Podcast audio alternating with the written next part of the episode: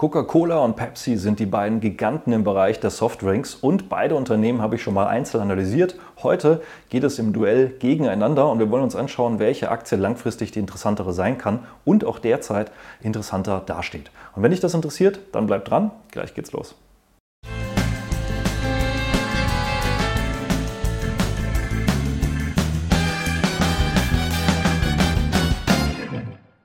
Hallo und herzlich willkommen auf meinem Kanal. Mein Name ist Maximilian Gamperling und wir sprechen heute über die beiden Soft-Drink-Giganten Coca-Cola und Pepsi und das Ganze ist irgendwie immer Basis der Umfrage in der YouTube-Community. Da habt ihr eben diesmal für diesen Vergleich abgestimmt. Deswegen schauen wir uns heute die beiden Unternehmen nochmal im Duell gegeneinander an, denn beide Unternehmen habe ich auch schon einzeln analysiert, werde ich auch hier im Video verlinken. Dann könnt ihr eben auch die beiden Einzelanalysen genauer betrachten.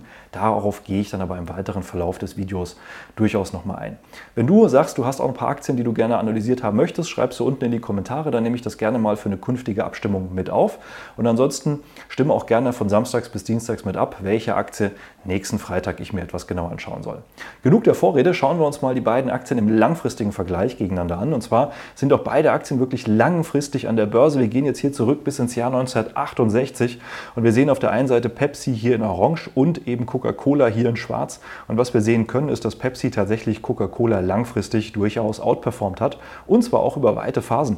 Wir sehen hier tatsächlich bis zur Finanzkrise, äh, bis zur Dotcom-Krise im Jahr 1999, 2000, selbst da war Pepsi tatsächlich schon mal stärker unterwegs als Cola. Dann hat Cola in dieser Krise durchaus ein bisschen aufholen können und dann haben sich die beiden angeglichen. Nach der Dotcom-Krise haben die beiden aber einen wirklich großen Unterschied gemacht und Pepsi war langfristig da tatsächlich die deutlich bessere Investition mit über 21.000 Prozent Rendite und Cola nur mit äh, 7.700 Prozent. Nach wie vor eine tolle Rendite, also auch Coca-Cola-Aktionäre, die seit 1968 dabei sind, das war wahrscheinlich nur Warren Buffett. Ähm, ich glaube, der ist aber erst in den 70ern eingestiegen, aber auch der hat natürlich eine tolle Performance gemacht. Aber mit Pepsi wäre er tatsächlich noch ein bisschen besser gefahren. Wie wäre das denn die letzten zehn Jahre gewesen? Auch da war tatsächlich Pepsi die stärkere Investition. Erstmal gucken wir hier auf Cola. Aus 10.000 Euro vor zehn Jahren investiert wäre nochmal 4.000 Euro Kursgewinn geworden. Eine Dividende von 3.800 wäre nochmal dazugekommen, macht eine Gesamtrendite von 79 Prozent auf zehn Jahre oder 6 Prozent pro Jahr. Und heute hätte man eine persönliche Dividendenrendite von 4,7 Prozent Prozent auf das ursprünglich eingezahlte Kapital. Bei Pepsi ist das etwas stärker. Wir haben eine doppelt so starke Kursentwicklung, 9.400 Euro, eine Dividende von über 4.100 Euro, also auch stärker, macht eine Gesamtrendite von 135 Prozent oder aufs Jahr gerechnet 9 Prozent und damit heute auch eine persönliche Dividendenrendite von 5,9 Prozent. Also in allen Etappen wäre hier Pepsi tatsächlich die bessere Investition die letzten zehn Jahre gewesen als Cola. Wir schauen uns aber auch gleich mal an, ob das auch für die Zukunft so gilt.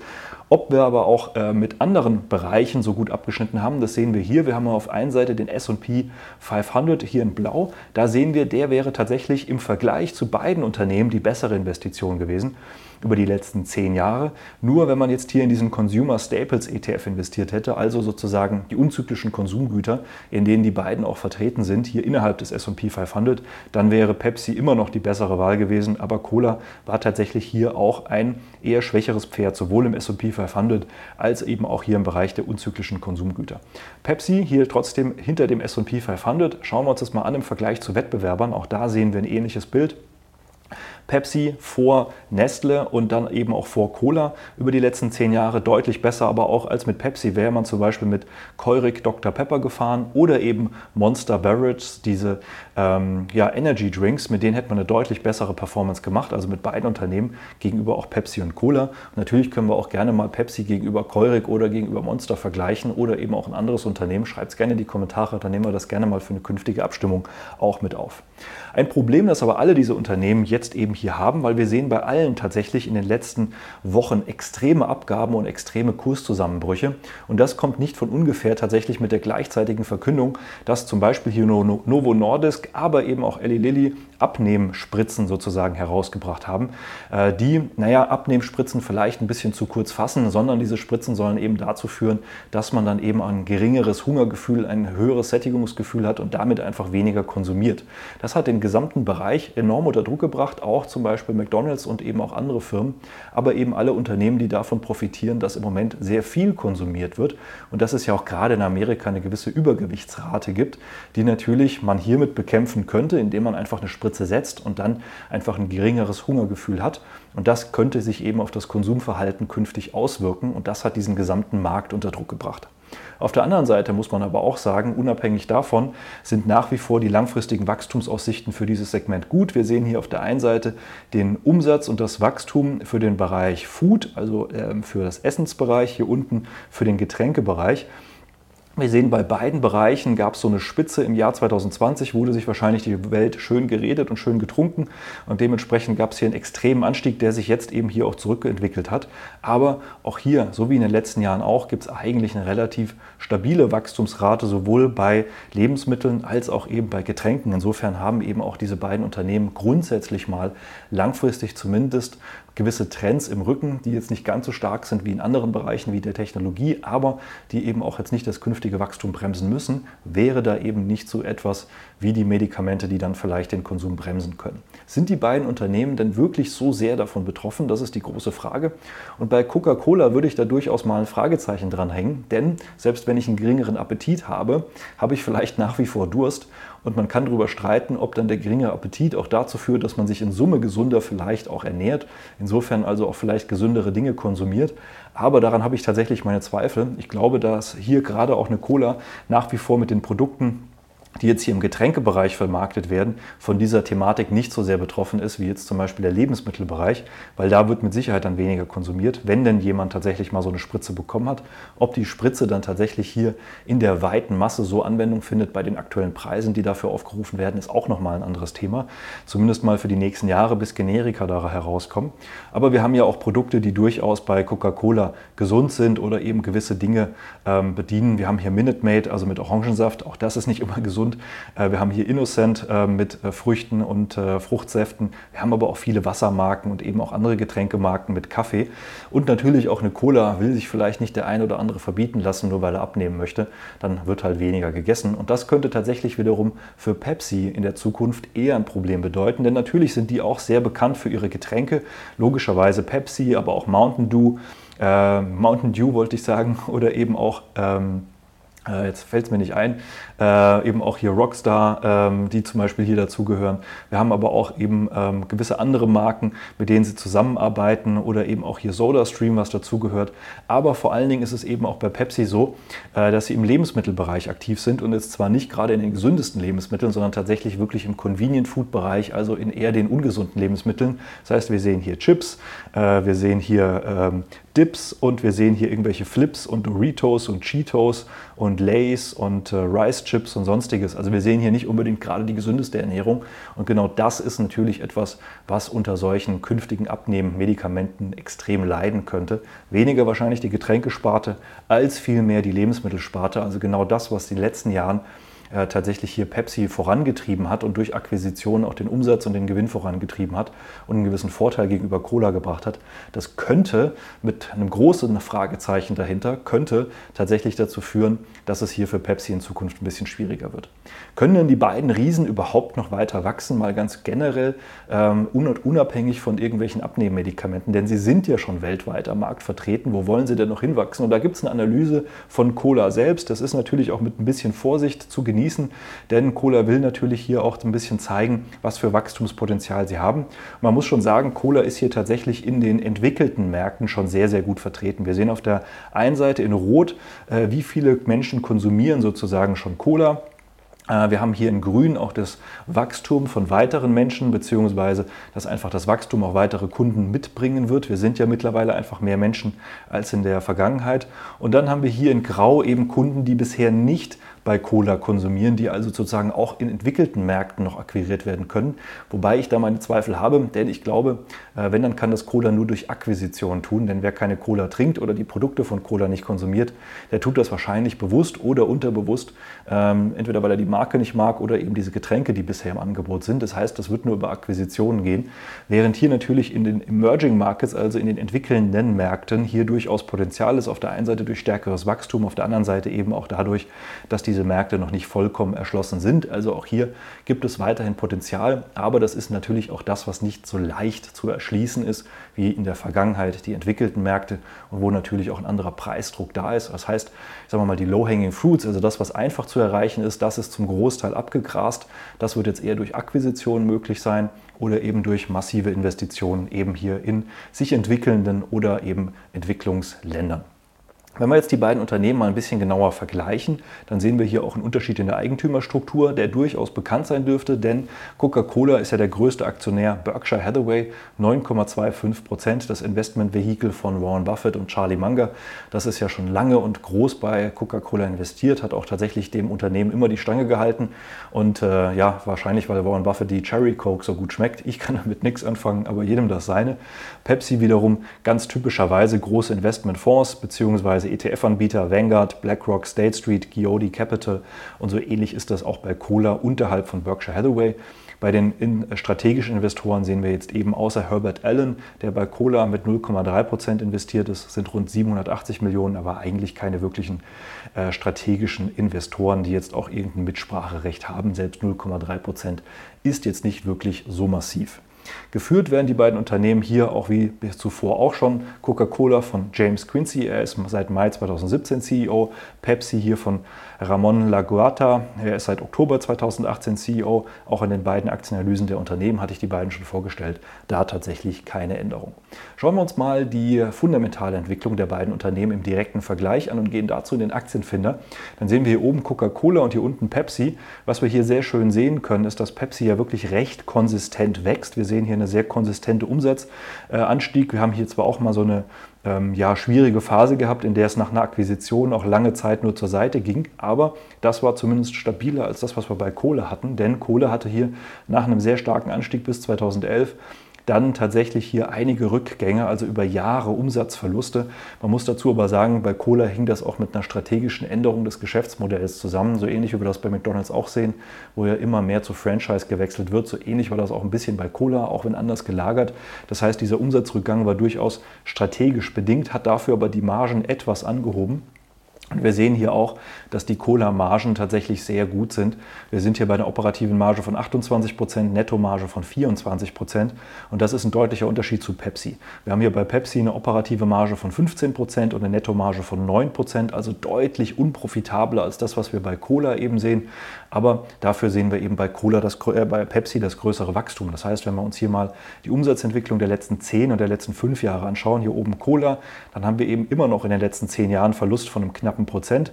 In den letzten fünf Jahren hat es Cola aber wieder geschafft, sehr gut zu wachsen, 7,5 Prozent, während Pepsi eben hier konsistenter gewachsen ist, 3,4 Prozent und jetzt zuletzt auch etwas stärker mit 7,8 Prozent. Man kann also sagen, Pepsi wächst kontinuierlicher und wächst eben auch höher als Pepsi, äh, als Cola. Aber in den letzten fünf Jahren hat sich das dann nicht mehr so stark unterschieden. Das heißt, in den letzten Jahren hat es tatsächlich auch Cola geschafft, hier beim Umsatzwachstum wieder aufzuholen.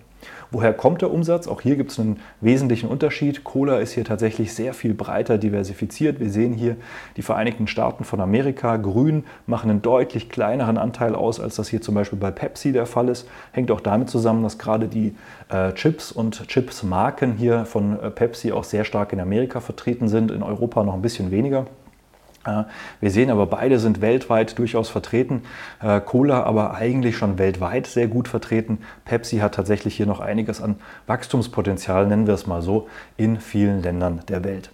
Vom Grunde her übrigens, wo ich das hier gerade sehe, ähm, Pepsi weist Russland auch als eigenes äh, Land hier aus, was natürlich jetzt auch an Bedeutung noch mal ein bisschen verloren hat. Ähm, übrigens, ähm, es gab auch mal einen Deal zwischen Pepsi und äh, Russland, weil es auch damals schon Probleme und Sanktionen gab und Pepsi hat sich damals tatsächlich in Rüstungsgütern bezahlen äh, lassen. Deswegen war Pepsi als Marke auch einmal einer der größten er hatte einmal einer der größten Seestreitkräfte der Welt, zumindest mal die Materialien, wenn auch mit Sicherheit nicht das Personal dafür, war auch nur vorübergehend. Aber das habe ich in meiner Pepsi-Aktienanalyse besprochen, also da gerne durchaus mal reinschauen.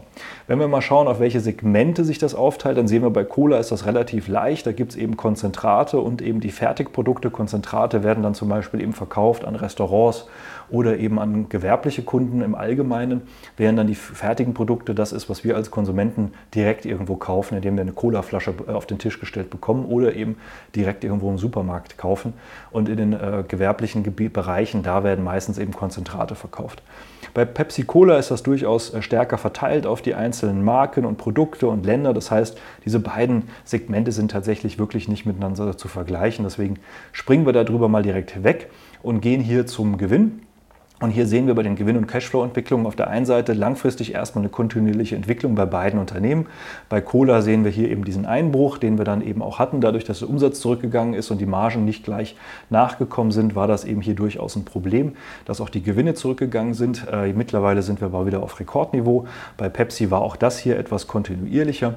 Wir sehen auch kontinuierliche Dividendensteigerungen, wir sehen auch kontinuierliche äh, Cashflow-Steigerungen. Insofern passt das bei beiden Unternehmen und Kohle hat hier eben diese Talsohle durchaus durchschritten. Das stärkere Wachstum sehen wir hier eben aber trotzdem bei Pepsi, sowohl über 10 Jahre mit knapp 6% als auch über die letzten 5 Jahre mit etwas über 6%. Cola kommt gerade mal auf 2% über 10 Jahre und die letzten 5 Jahre auch nur auf 5%. Das heißt, auch hier sehen wir, Pepsi wächst etwas stärker beim Umsatz und noch ein bisschen stärker beim Gewinn. Also auch da machen sie so ein bisschen was richtig und das sehen wir auch, wenn wir hier in den Gewinnfluss hineingehen. Dann sehen wir nämlich gerade im Vergleich zum Vorjahr, dass auch die Inflations- Themen, hier, die hier die Material- und Lohnkosten besonders treiben, dass die hier bei Cola um 16 Prozent gestiegen sind und bei Pepsi gerade mal um 9 Prozent. Also beide hatten eben unter den starken steigenden Preisen zu leiden, aber Cola hatte das leider nicht so gut im Griff und das ist eben durchaus äh, bei den höheren Margen verkraftbar, ja, aber sorgt dann eben dafür, dass der Gewinn und die Margen nicht so stark anziehen. Bei der Bilanz haben beide Unternehmen kein echtes Problem, muss man sagen. Die Verschuldung, die zu verzinsen Schulden sind locker gedeckt durch das Kernvermögen bei beiden Unternehmen. Wir haben hier auch Cash und Wertpapiere bei beiden. Wir haben ein bisschen Goodwill in der Bilanz ähm, durch ja, Werte, immaterielle Vermögensgüter, die eben über dem eigentlichen äh, Wert sozusagen in der Bilanz liegen. Und wir haben hier auch noch Treasury Stocks, weil beide auch eben stark Unternehmen, Unternehmensaktien zurückgekauft haben, die hier in der Bilanz liegen. Äh, bei Cola etwas mehr im Verhältnis als bei Pepsi, aber bei beiden ist das der Fall. Und wenn wir jetzt eben hier mal auf die Aktienrückkaufquote angucken, also die schwarze Linie, sehen wir auch langfristig geht das bei beiden Unternehmen zurück, als hier eben auch äh, Pepsi mal finanziert hat, haben sie das durchaus auch über die Herausgabe neuer Aktien gemacht. Zuletzt in den letzten Jahren ist bei Cola tatsächlich die Anzahl ausstehender Aktien ein bisschen gestiegen, seit 2019 genauer gesagt. Bei Pepsi eher weiterhin zurückgegangen. Also hier bei Cola eigentlich die letzten Jahre sogar ein bisschen Gegenwind für Aktionäre, äh, bei Pepsi eigentlich dadurch weiterhin eher Rückenwind. Dividende schütten beide Unternehmen aus, haben wir ja gerade schon gesehen. Bei Cola ist das im Moment etwas über 3%. Ähm, bei Pepsi ganz ähnlich, da sind wir jetzt auch eher knapp an die 3% herangekommen. Also Cola schüttet hier ein bisschen mehr aus. Äh, wir sehen auch historisch liegt das bei Cola ein bisschen höher als bei Pepsi. Das ist auch ein häufiges Phänomen, was man sieht. Unternehmen, die nicht mehr so stark wachsen, schütten ein bisschen mehr Dividende aus. Unternehmen, die dafür stärker wachsen, schütten ein bisschen weniger Dividende aus.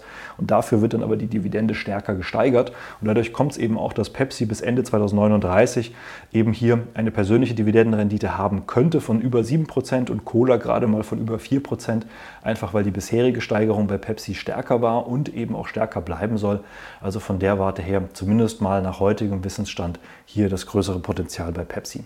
Gehen wir mal in die Kennzahlen hinein und zwar hier ins KGV, also das Kurs-Gewinn-Verhältnis der beiden Unternehmen. Dann sehen wir bei Cola 20, bei Pepsi 21, also ähm, Pepsi hier ein bisschen stärker äh, beziehungsweise ein bisschen höher.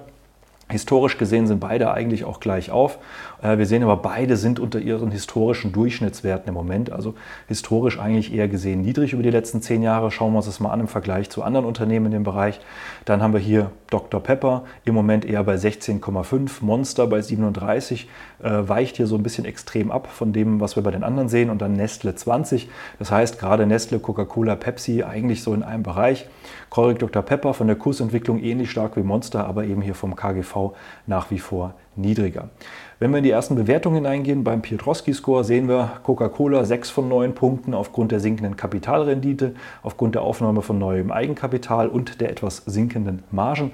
Pepsi hier etwas stärker, 7 von 9 Punkten aufgrund sinkender Liquidität und sinkender Margen, wobei das hier von 53,3 auf 53 runtergeht, also relativ gering im Vergleich zu dem, was bei Cola passiert ist. Nichtsdestotrotz, man muss auch bedenken, das sind hier beides Zahlen von 2022 auf 20, äh, 2022 auf 2021. Jetzt sind wir schon bei Ende 2023, also so ganz aktuell ist dieser Vergleich nicht mehr. Das wird dann nächstes Jahr wieder interessanter. Dementsprechend gehen wir mal rüber zum äh, zum Levermann-Score, den wir hier bei Transparent Share uns angucken.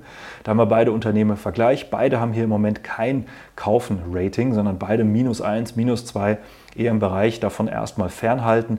Wir sehen hier auch ähm, aufgrund vom aktuellen KGV Abzüge, KGV im Verhältnis der letzten fünf Jahre, Kursver Kursveränderung der letzten sechs Monate im Vergleich zum Index, Kursveränderung der letzten zwölf Monate im Vergleich zum Index. Das heißt, wir sehen hier bei beiden im Prinzip ähm, Abzüge auch dann nochmal beim Kurs-Buchwert-Verhältnis und dementsprechend sehr gleich auf. Pepsi hier aber etwas äh, weiter im Abstand als jetzt zum Beispiel Coca-Cola. Gehen wir mal in die ersten Bewertungen hinein beim Aktienfinder und schauen uns da die fairen Unternehmenswerte an. Und da fangen wir aber erstmal an mit einem Rückblick auf meine Aktienanalyse, die ich zuletzt gemacht habe. Hier bei Coca-Cola verlinke ich hier gerne mal im Video. War jetzt fast ein Jahr her, 9. Dezember 2022. Da haben wir damals hier diese Situation gehabt. Wir waren hier damals etwas überbewertet über den fairen Werten und die Analysten hatten ein Potenzial vorgegeben von 18 Prozent oder 6 Prozent pro Jahr bis Ende 2025. Und ich sage ja immer, diese Analystenschätzung, die muss man tatsächlich mit Vorsicht genießen genießen, weil die Analysten passen ihre Schätzungen ja immer an, je nachdem wie der Kurs sich entwickelt. Wenn er steigt, gehen ihre Schätzungen nach oben, wenn der Kurs fällt, gehen sie halt nach unten.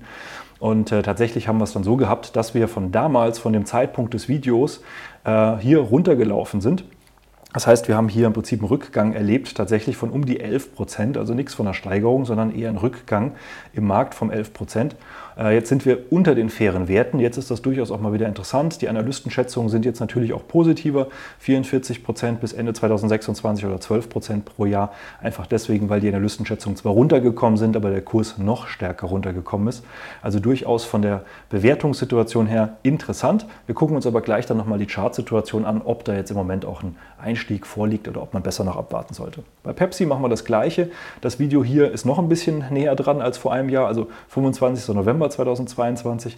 Ähm, hier hatten wir damals schon gesagt, dass wir sehr überbewertet sind. Wir hatten ein 16% Rücksatzrisiko. Wir waren eigentlich schon auf den fairen Werten für 2025. Das heißt, äh, hier hatten wir schon eine deutliche Überbewertung zu den fairen Werten.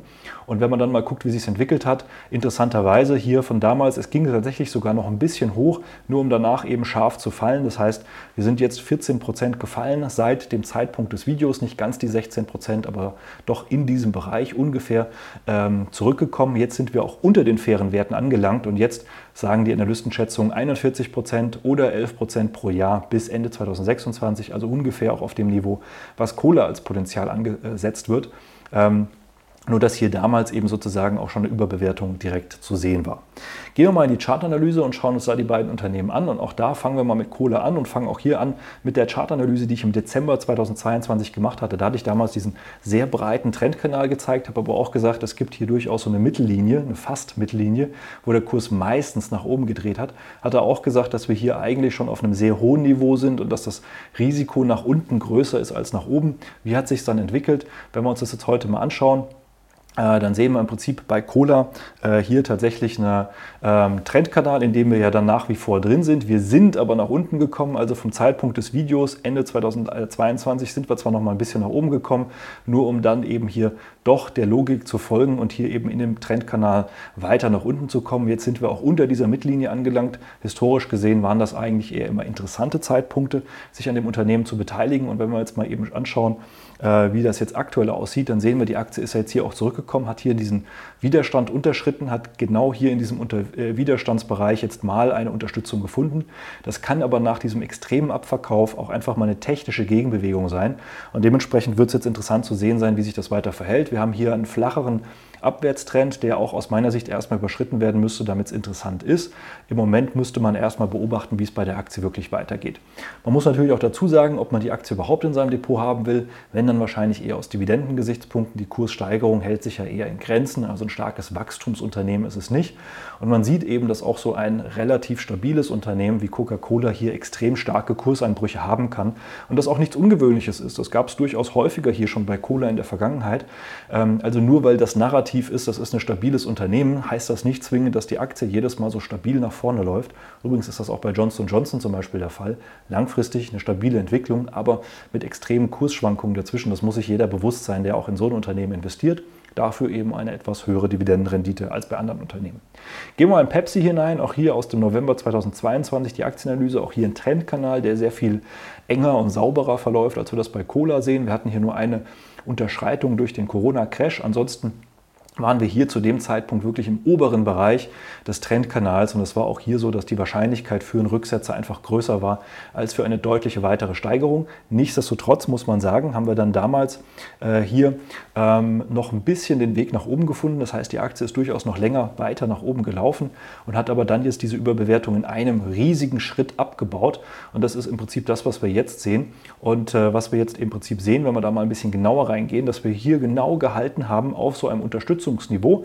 Das heißt, wir sind jetzt hier runtergelaufen, auch auf ein Unterstützungsniveau runter, haben jetzt hier eine ganz leichte technische Gegenbewegung, noch nicht so stark wie bei Cola, haben auch hier einen Abwärtstrend, der eben ein bisschen flacher verläuft. Und jetzt müsste man eben erstmal abwarten, was passiert. Ich hatte ja auch eingangs erwähnt, dass dieses Thema des Abnehmmedikaments für Lebensmittel mit Sicherheit ein größeres Risiko bedeutet als für Getränke. Dementsprechend dürfte auch diese etwas schwache Gegenbewegung, die wir bei Pepsi sehen im Vergleich zu dem, was Cola anbetrifft, genau dieser Thematik Rechnung tragen tragen. Bei beiden Unternehmen weiß man nicht, wie es weitergeht in Zukunft, aber man hat eben ein bisschen mehr Sorge bei Pepsi. Aber beide Unternehmen sind ja nicht unbedingt die stärksten Wachstumskandidaten, sondern eben eher auch aus Dividendengesichtspunkten interessant. Für mich persönlich, und das habe ich ja auch damals in dem Video schon gesagt, beide Unternehmen nichts, an dem ich beteiligt bin. Dafür sind sie mir einfach vom Wachstum her etwas zu schwach. Für mich ist auch nicht die heutige Dividendenrendite das Ausschlaggebende, sondern vor allen Dingen auch Dividenden- und Kurswachstum, also die Gesamtrendite des Unternehmens langfristig, weil ich das Kapital aus der Dividende heute einfach nicht brauche und dadurch nur steuerliche Nachteile habe. Dementsprechend äh, wären diese Unternehmen eben hier für mich im Bereich unzyklischen Konsumgüter nicht die richtigen für mein Ankerdepot zu investieren, aber für manch andere mag es das Richtige sein und dementsprechend muss man da eben auch entsprechend von solchen Analysen, aber auch eigenen Analysen hoffentlich dann auch zu eigenen Entscheidungen kommen. Wenn du sagst, du willst auch eben besser verstehen, welche Unternehmen vielleicht für dein Depot noch interessanter sein könnten, dann melde dich gerne mal für ein kostenloses Strategiegespräch. Dann schauen wir uns an, wo du stehst, was deine Ziele sind, ob und wie wir dir dabei weiterhelfen können, damit du eben auch die richtigen Werte für dich und dein Depot zusammenstellen kannst, um auch entsprechend in schwierigen Marktphasen äh, hier stabil unterwegs zu sein. Ich freue mich, wenn wir uns dann da sehen. Ansonsten freue ich mich auch, wenn wir uns in einem weiteren Video sehen. Dir weiterhin alles Gute an der Börse, ob mit den Aktien oder mit anderen. Und bis zum nächsten Video. Mach's gut. Ciao.